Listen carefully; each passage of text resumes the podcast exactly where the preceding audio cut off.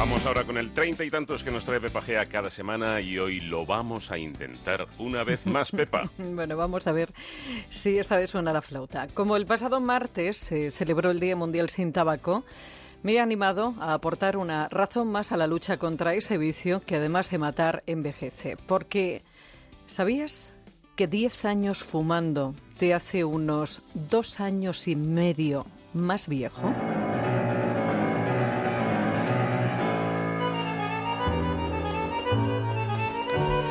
Para los que ya hace tiempo que lo dejamos, eso de dejar de fumar ahora nos parece fácil, pero si uno tira de memoria recordará que para nada lo es.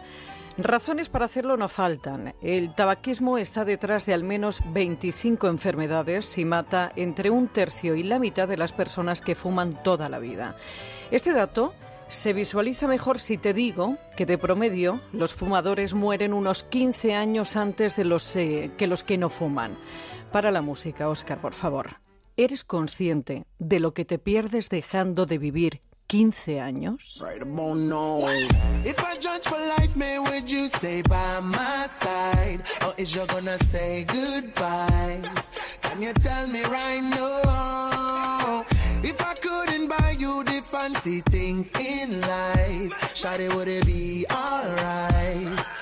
Show me that you do.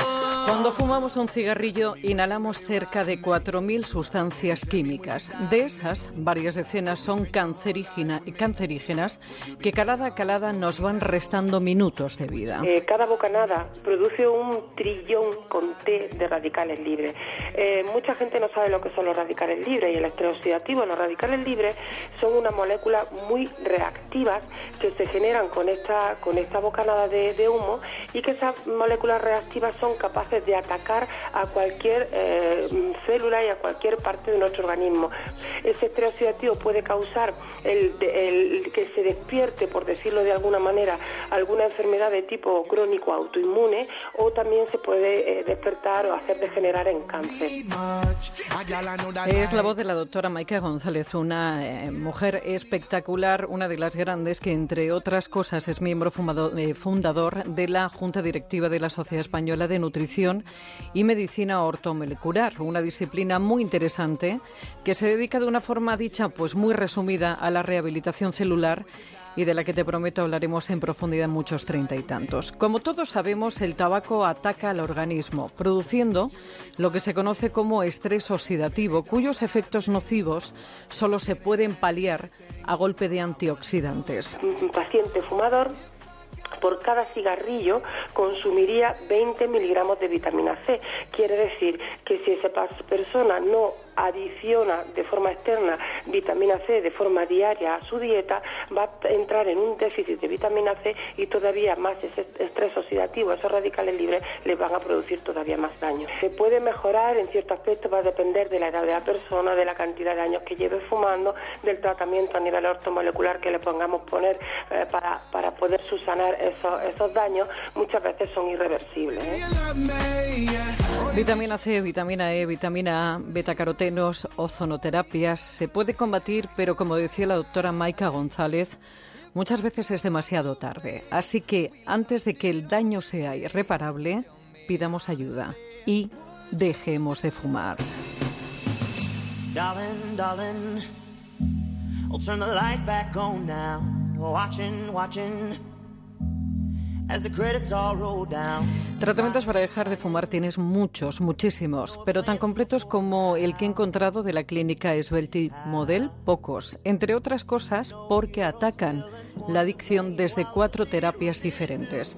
José Luis Vicente es el director del centro. La primera es un tratamiento que se llama bioresonancia, es un tratamiento de origen alemán con un aparato que por medio de unas ondas electromagnéticas lo que hace es estimular la eliminación de, nicotina y alquitranes. En segundo lugar, aplicamos homeopatía eh, para eh, aumentar las defensas del organismo frente a los componentes del tabaco por medio de pues, una inyección intramuscular, que es como si fuera una especie de vacuna homeopática. En tercer lugar, aplicamos una técnica eh, de acupuntura para quitar ganas de fumar y quitar ansiedad.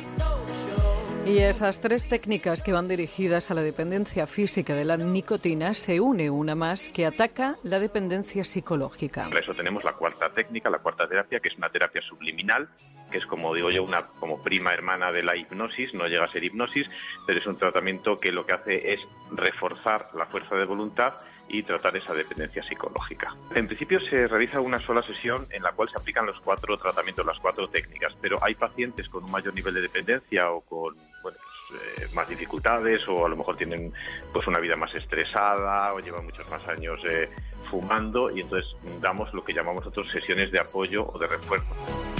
Son 20 años de experiencia y más de 4.000 pacientes que han dejado el tabaco sin efectos secundarios, sin contraindicaciones ni condiciones salvo que sean pacientes que de verdad quieren dejarlo y buscan ayuda. Lo más importante para empezar es mentalizarse y darse cuenta de que hay que dejar de fumar. Eh, tengo que poner una fecha y a partir de este momento no voy a fumar porque me va a aportar un montón de ventajas y sobre todo me va, me va a alargar la vida. Y en ese momento, pues si no eres capaz de hacerlo por ti mismo, pues pedir ayuda para pasar esa transición de fumador a no fumador. Entonces, lo que no podemos hacer nada es con una persona que no quiera dejarlo, porque ese tratamiento es para las personas que quieren dejar de fumar, pero no saben cómo o no pueden. Realmente contra eso no puedes hacer nada porque no puedes forzar su voluntad. Cada año mueren más de 5 millones de personas en el mundo por culpa del, del tabaco. Es el exterminio encubierto más potente del mundo. Pero sin ir tan lejos, sabes que también tiene consecuencias físicas. Arrugas marcadas, aspecto demacrado, tonalidad grisácea en la piel, mal aliento, dientes y dedos amarillos, problemas de encías que pueden conducir a la pérdida de dientes, olor desagradable, dificultad para saborear los alimentos y también consecuencias sociales como que los que no fuman te repelen porque les dejas el olor impregnado en sus ropas y en sus casas amarilleando las paredes. Es cierto que los daños son peores cuanto más se fuma, pero y esto hay que metérselo bien en la cabeza. Según decenas de estudios, no hay un nivel de consumo seguro para la salud.